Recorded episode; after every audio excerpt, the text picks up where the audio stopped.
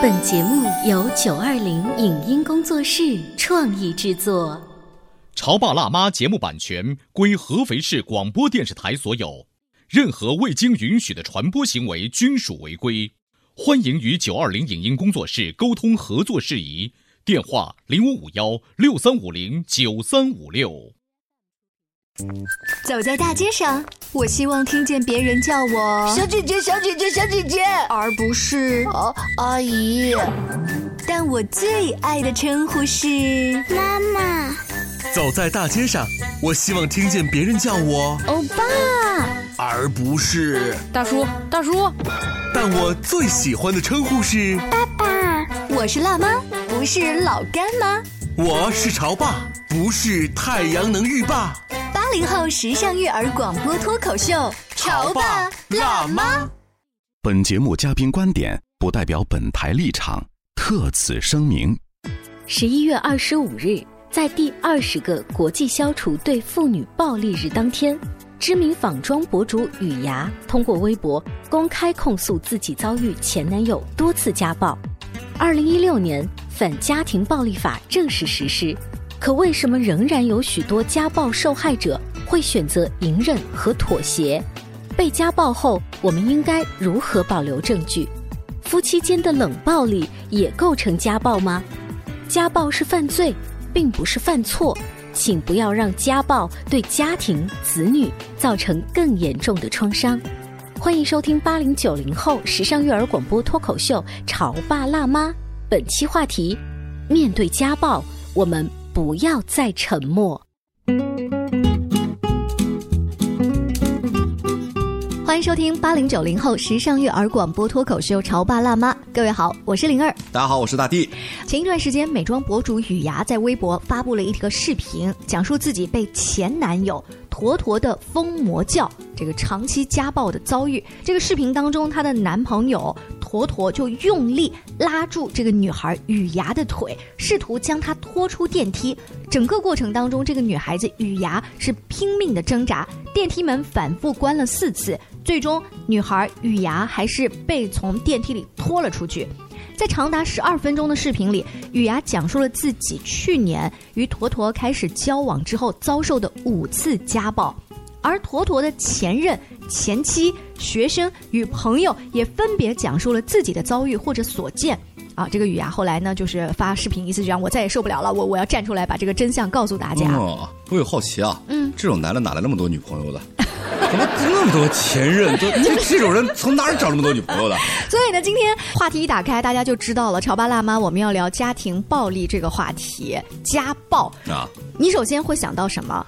我会想到，就是我们在电影、电视里看到的一些这个，有些这个酗酒啊，这个暴力倾向啊，很落魄啊，就是对外很很软，对内很硬的一些。不太好的形象，尤其是你出去跟别人说他在家里面家暴我，别人都说你开玩笑，他看起来很儒雅。对，就是很多时候我们会觉得这个人啊，他对外可能很好，但是对内的时候他会有一个别人不为人知的一面。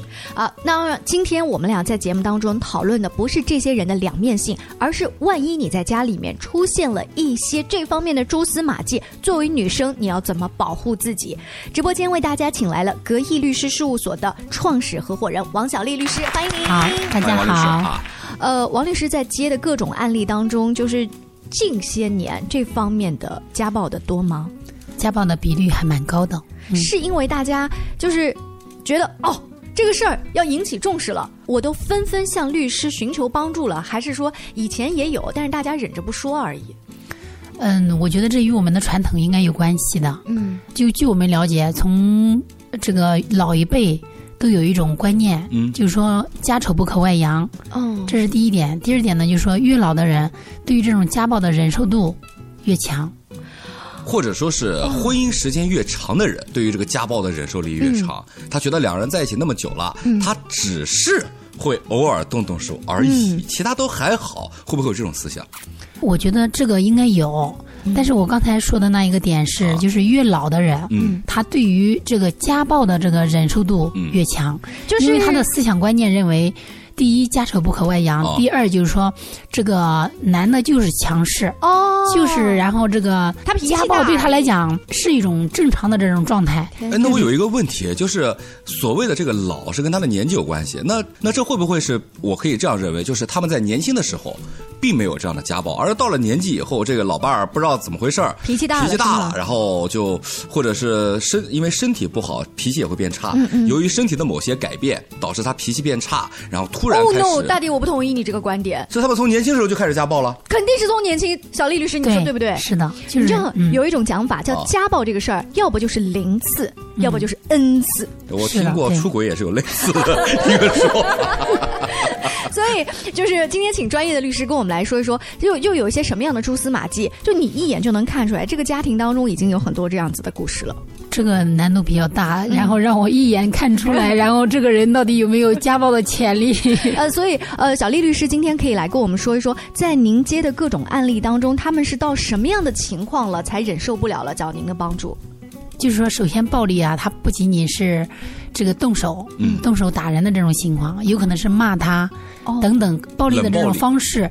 暴力的方式有各种各样的，冷暴力也可以找律师来帮忙吗？冷暴力也是一种暴力，也是被保护的对象。哦嗯，我们接触的案例当中呢，不仅有男的对女的暴力，嗯，然后有时候呢，也会存在很多。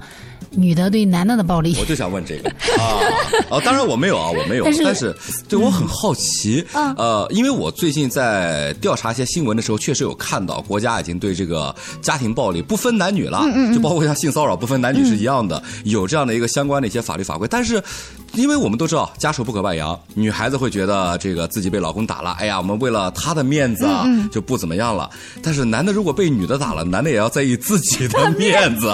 对，就真的案例当中会打到什么样的程度，男方才因为我们都知道去找律师，找律师这个说某些。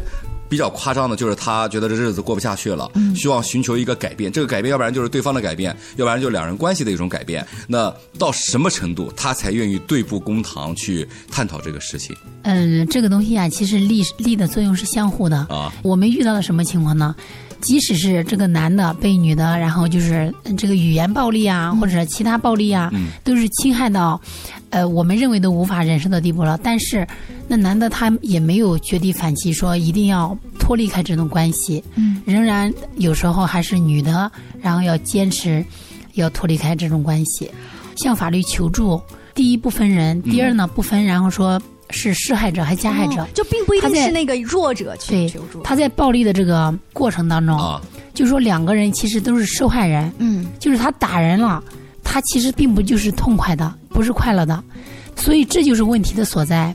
前期我听玲儿说，已经有心理咨询师，然后就这些问题已经做出了分析了。对，一般的老师做客我们直播间可能会说，你不要看那个被打的人，他好像很可怜，内心他也许很享受，但这个是潜意识里面的东西。是的，对啊，对，我们就是说聊一聊被暴力的那些人如何保护自己的权利。是啊，因为前期就说心理学咨询师已经就这个问题，然后他的潜在的一些。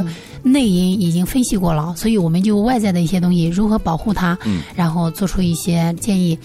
呃，我们国家对于这一块呢，然后非常重视。二零一六年的时候呢，家庭暴力法然后也出台了。嗯，暴力法里面对于这个婚姻当中有可能存在的几种犯罪情形，嗯，也都予以明确。嗯，分别是什么呢？殴打他人造成轻伤害的、轻微伤害的，嗯，然后有一个行政拘留。不构成刑事犯罪的情形。他这个行政拘留大概是多少天呢？行政拘留一般是在十五天以下。我觉得哦，就是从这个家庭的根本，因为我身边有很多朋友，嗯，也有因为某些原因导致这个两口子就不过了，嗯嗯，啊，也有因为是家暴的。但是如果两个人决定继续维持婚姻关系，这个十五天的拘留，从我对他们的理解，没有任何用。嗯，这是我的理解，因为呃，我们都知道。就其实这个家暴属于一种控制不了的冲动性的一种施暴过程，尤其是一些比较上头的时候。你说这男方酒喝多了，或者是这个想起了一些这个不开心的事儿，然后女方呢又在跟他对着怼，嗯。嗯，然后呢，这男方哎呀，这一时火头一上就打了。虽然事后都下跪了，各种道歉，老婆我错了，以后再也不怎么样。我上次都被拘留了，你不要再怎么样。老婆一时原谅了他，结果下次他又犯了。就这种情况应该也很多，对不对？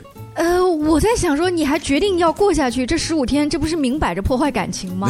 会不会有的人就是说，算了，我忍一下吧，反正还要继续过，所以他连十五天这一小步的这个行政拘留。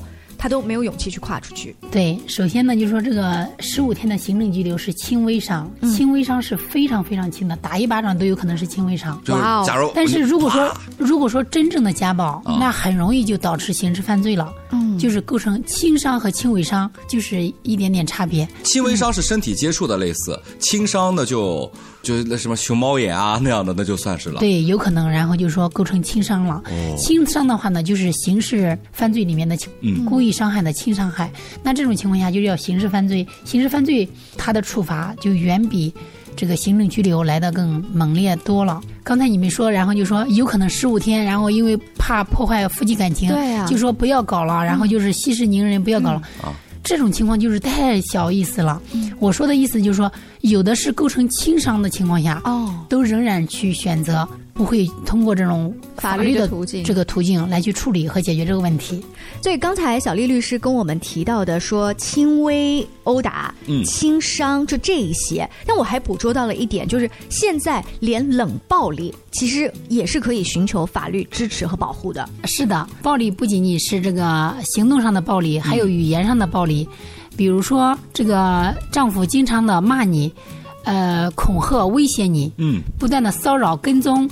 这些都是这暴力的一种方式。妈呀，跟这样的人还能在一起过日子吗？想想都觉得浑身难受。我以前觉得冷暴力就是就是吵架嘛，然后吵完架之后就是不讲话了。对，就是冷落。呃，冷暴力的冷。冷落，对。但没有想到这个以后，我跟你说，你再不跟我讲话的话，我到律师那儿告你。我跟你说，我现在什么感觉啊？就是可以把这个暴力分为文武两个阶段。文就是那种刚刚王律师说的那种啊，这种。尾随、嗯，恐吓，包括不说话，就这种肢体以外的都叫文，然后动武就直接上手了。就是，但是这个我们国家现在对于这种。非动手的这种夫妻暴力也有一个明确的法律法规，比方说，你看他有轻伤，呃，有轻微伤。那对于这种冷暴力，好像没有办法太好去取证，对取证，对不对？是的。然后呃，这个维权非常这个困难。嗯。有时候选择报警，但是也只是事后救济，找基层组织或者妇联调解呢，又缺少一定的威慑力，容易反复。现在呢，就是说我们国家的家庭暴力法呢，支了一招，叫向人民法院申请人身保护令。嗯，对，人身保护令呢，它这个呢，就是说对于及时帮助受害人或者是被家庭暴力的受害者一方，对受害者一方的保护力度呢会更强。嗯，呃，我忽然想到了，也是一个经典的电影，是王力宏跟章子怡演的，叫《无问西东》。嗯，当中有一段就是章子怡的老师。哎，那个老师跟他的师母啊之间，就是这样很典型的冷暴力。那个老师在家里面什么话都不说，就是你给我端水用的杯子，你倒的我都不喝。然后师母呢，在家里面就哒哒哒哒哒哒，看起来是很凶那样，不停的就是骂他打他。但是外人这个师母最后就痛哭流涕说，外人看不到你对我的冷暴力，我连端杯水给你那个杯子，你连碰都不碰。但这个是相互的了吧，对不对？当然，电影最后的结局并不好，那个师母自己跳井哦，自杀了。哎呦，呃，所以就看起来好像我没有打你，没有骂你，这个冷暴力最后的结果也不一定好的。但是受到了伤害的却是他本人。嗯啊，我们觉得还有很多问题都想问，对不对？我们先休息一下，进到广告，广告回来以后，我们还有很多问题继续来咨询王律师。你在收听的是《乔爸拉妈》，小欧零二，叫你变成。爸爸妈妈，潮爸辣妈播出时间：FM 九八点八合肥故事广播，每周一至周五十八点三十分首播，次日十四点重播。网络收听，请下载荔枝 FM、苹果 Podcasts，搜索“潮爸辣妈”订阅收听。微信公众号请搜索“潮爸辣妈俱乐部”。他觉得我有什么累的呢？不就是在家带个孩子吗？我想想，真不如出去上班。哎，下班也不太想回家呀，回家没什么话说嘛。我生气是因为他对我关心太少了，可是我也不知道怎么明说呀。哎，陪你一起吐槽养育熊孩子的苦，陪你一起追忆曾经自己的小世界。八零九零后时尚育儿广播脱口秀，潮爸辣妈。本节目嘉宾观点不代表本台立场，特此声明。十一月二十五日，在第二十个国际消除对妇女暴力日当天，知名仿妆博主雨芽通过微博公开控诉自己遭遇前男友多次家暴。二零一六年，反家庭暴力法正式实施，可为什么仍然有许多家暴受害者会选择隐忍和妥协？被家暴后，我们应该如何保留证据？夫妻间的冷暴力也构成家暴吗？家暴是犯罪，并不是犯错，请不要让家暴对家庭、子女造成更严重的创伤。欢迎收听八零九零后时尚育儿广播脱口秀《潮爸辣妈》，本期话题：面对家暴，我们不要再沉默。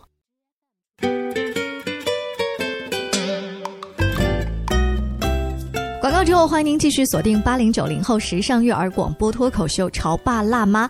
呃，我们的节目呢，其实聊的很多是亲子话题、两性关系方面的话题。我在想，在早十年或者二十年，家庭暴力这个事情，我们放在广播节目或者是网络节目当中，这能这样聊？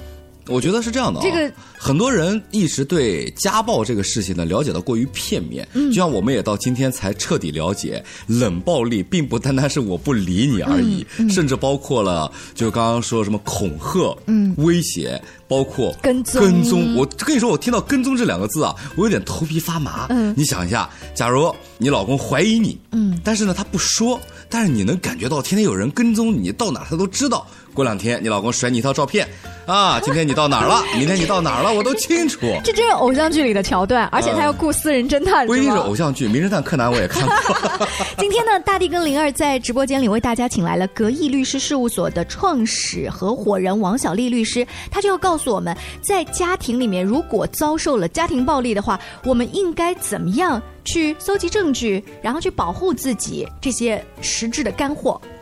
嗯、如果是这个身体上的殴打，嗯，这种暴力的方式的话呢，建议然后受到这个殴打的一方，及时为自己拍照，嗯，及时报警，到医院到去检警查。察对报警完了以后呢，希望警察能够当场给你搜集和确定一些证据材料。如果说有明显的身体伤害，嗯，可以到医院就诊，然后把这些东西都固定下来。医生，我头疼，可能是脑震荡。哎呀，我骨折了，这个比较好判断。但是我们就这个我们也能了解，但我们就很好奇，嗯冷暴力该怎么办？嗯尤其是，呃，比方说，如果我怀疑有人跟踪我。哪怕我去找了警察，我说有人跟踪我，我怀疑是我老公派的，警察呢抓他，他来了一个矢口否认，他就说，哎，这个人跟我没关系，这他自己去跟踪我老婆，你们要抓他抓他，这跟我没关系，这会导致一个什么样的结果？首先，跟踪的这种情况，像你这样的情况，如果报警的话，警察是没有办法帮你去理这件事情的，哦因为他不能确定。然后就说，第一，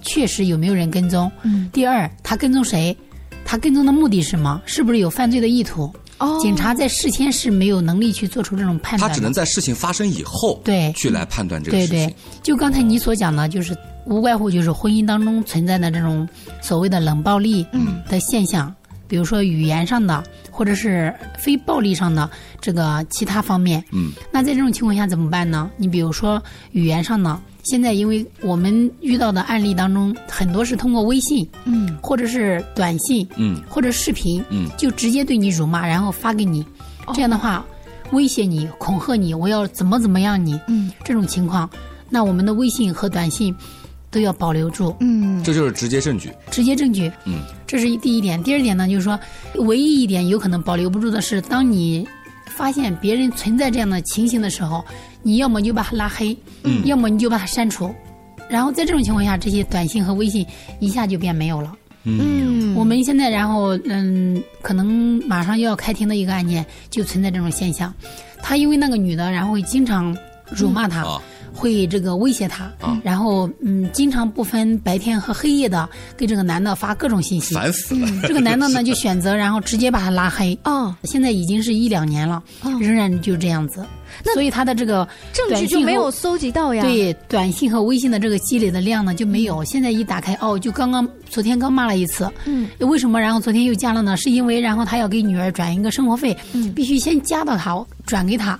然后转给他过以后，他再把他删掉，就这样子。那如果他有心的话，在删除之前，将这一次的证据留存，比方说截图或者录屏或者是拍摄，留了一个证据以后，再由着性子把它给删了，可以，也可以，是不是？但是可以有一定的限制，是你比如说你现在然后删了这个东西，如果你作为证据的话，你就没有原物所对比。嗯。那没有原物所对比的情况下，如何你证明你这个截图是真实的呢？或者是当时发生的？去公证处做一个公证，公证这些视频确实是我和他的聊天记录，不是后期 PS 的。对，然后所以要干大事儿啊，你就得沉得住气，你要能忍。还有就是你手机内存得够。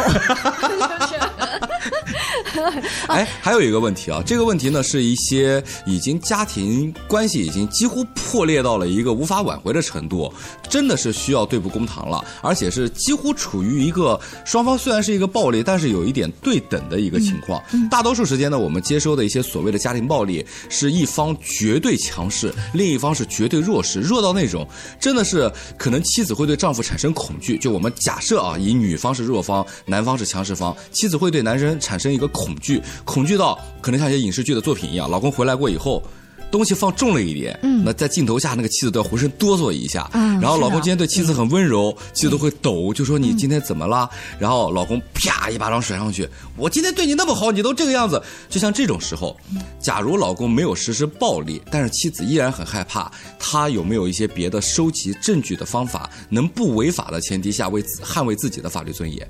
首先，你说的这种情况呢，肯定是有一定的这个基础。你比如说，妻子为什么然后就莫名的对老公怕成那样，产生对怕成那样，他肯定是有一定的行为基础或者是语言。那如果说他能表达出来、表现出来，那你搜集证据就会相对的很容易。嗯，如果仅仅是你说的吓得一抖，嗯，这其实是我们的一种判断。嗯，那你无论如何你都有可能抖。你你们有有没有呃受到这个恐吓或者威胁？你都抖一下，那你都说你是暴力了。嗯，那很显然，然后这个是不科学的。就是听上去的话，就是刚才讲的几种情况，不管是拍照立马报警，还是短信、微信多次对话的记录要保存，这个都是要提醒大家做收集的。还有呢，不管怎么样，你如果说认为你被暴力了，嗯，或者是你认为你被限制了，嗯，你的自由等等这些东西有录音啊等等，这现在的身边的所有的这个嗯现代化的工具，现代化的工具对都可以。使用起来有总比没有好。是，对哎，您说有总比没有好，就让我想到来找你们帮助的这样子的案例当中，他是不是先是一股脑，就是先找律师帮忙？但是律师说，那你的证据呢？然后他哦没有，然后我再回头从头收集，就是这种类型居多，还是说现在大家已经接受了很多这方面？我平时就搜集证据，然后我直接把证据带给律师，你看，你直接能帮我了。搜集证据的。很显然是很少的。嗯，首先，然后就是说，在发生矛盾的时候，他们没有说第一时间就想着我这日子就不过了。嗯，那只有在已经决定说这个日子没有办法往下过的时候，他才能留一个心，说我把这个相应的东西做一个保留。嗯，但是大部分的情况下，如果说你已经找律师了，就说明什么问题？说明就是说。你这个婚姻确实，我就不愿意再过下去了。因为律师的话，就可能帮你走的是诉讼的这种途径。嗯。但是另外一种这个解除婚姻的方式是协议离婚。嗯。大部分呢可以选择协议离婚。嗯。然后在你诉讼的过程当中呢，因为你奔着那个就直接离了的念头目的目的去的。那所以说，正常情况下，在法院里，法律规定，即使是在第一次你没有证据证明你们的感情确已破裂的情况下，嗯，那第二次再起诉离婚，还是会判决你离婚的。哦，所以正常情况下，他即使没有这个证据，也会最终达到他离婚的这个目的。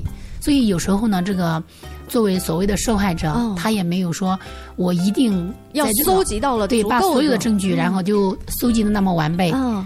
我听到这方，我忽然发现了一个，我们做这件事情的目的到底是什么？就是你想，那个女生她搜集了所有的证据，她去找律师帮忙，她的目的最终啊大多数就是为了要离婚吗？那这样看来的话，其实就算他搜集不全，他只要两次，呃，就是网上诉讼，最后也是会判离婚的呀。当然，在中间这个过程当中，他可能还会受到一些别的伤害。哦，其实我觉得是这样的啊，在当下这个社会，一旦我们涉及到一个法律层面，咨询律师也好，对簿公堂也好，我们一旦要涉及到跟法律接壤，通过法律来捍卫自己的时候，证据永远是摆在第一步的。对。但是有一点不一样的是，如果最后协议离婚，或者是法院判离婚了，经过。两次的诉讼离婚了，这个施暴者并没有接受法律的制裁。但是如果这个女方她是故意搜集证据的话，她有可能因为您刚才讲的轻伤或者是什么样子，她最后被行政拘留，不是吗？所以就看这一个被虐者，他的目的是只是想我逃离你，离婚就算了，还是说我一定要让你受到法律的制裁？大部分的情况下是女的觉得我，然后和你脱离开这种关系就 OK 了，就庆幸，然后没有想说我跟你脱离开关系，也要让你认识和了解法律对你的限制和这种规定，你应该为你的行为受到相应的法律的制裁。哦，我明白了，其实很简单啊，就是女方当。对簿公堂要上走上法律流程这一步的时候，首先第一点，几乎所有的女性都已经选择了不和这个男人继续过下去。过下去。嗯。但是呢，有一部分的这个婚姻家庭组成人员又会让对方好好明白，你不能这样，这样是错的。我们要通过法律。我给你上一课。对，不仅我们俩以后你甭想再在我身上讨到便宜，而且我要让你对我做过的事儿付出代价。那如果你想这样做的话呢，我觉得当下这个时代，我们走法律流程最讲究的一个事儿就是证据。我说一个我的事儿啊，跟。跟今天主题没关系，但是正好跟法律有点接壤。嗯，前段时间呢，我接触了一个我私人的一个客户。嗯，其实很简单，呃，就是跟这个歌曲创作的一个关系。对方呢总是没有支付尾款。嗯，虽然我们合同是写好了，但是你也知道，当下这个社会啊，大家都是人情社会，而且对方呢也一直没逃避。哎呀，会的，会的，很快，很快，明天，明天，明了两个月，你知道吗？很急。后来呢，我就私下了联系了律师，律师只跟我说了一句话。首先，第一点，你什么都不用问，你只要把你们俩之间的聊天记录啊，从头到尾保存好就可以了。聊天记录我保存的非常完善，从对方已添加您为好友，一直保存到我咨询律师的那一天。后来这个事儿呢也很完美的解决了，没有涉及到律师，而是我亲自登门拜访，我就当面的，他也很爽快，确实很忙，没有顾及到我，然后把这事给解决了。但是呢，你把这个证据留在手中啊，你的底气就足了。你心里不慌对吗？对，我就知道。我不慌，这证据留着存到律师只说两件事：第一，你得确认这个人是他本人，不是你伪造的一个聊天记录证据；第二，就是跟你沟通的这个人是否可以代表他们公司。嗯嗯。呃，这两个在就是我说明了情况，确认可以以后，律师就说：“那你就不慌，等三个月吧。”听大地讲完这个故事，我还有一个感觉，就是有一个律师朋友真好。对对对对。呃，当然，如果你没有律师朋友，然后你又急迫的想要。了解相关的知识，听我们的节目呀，没错啊，王小丽律师啊，可以到格义去找他做咨询啊，等等。家庭成员间的很多犯罪呢是不告不离的，所以受害者应积极保护自己的权利，避免遭受更大的痛苦和伤害。嗯，非常感谢，请到了王律师做客直播间，更多关于亲子关系的话题，大家可以持续关注我们的节目，下期见，拜拜，拜拜，拜拜。以上节目由九二零影音工作室创意制作，感谢您的收听。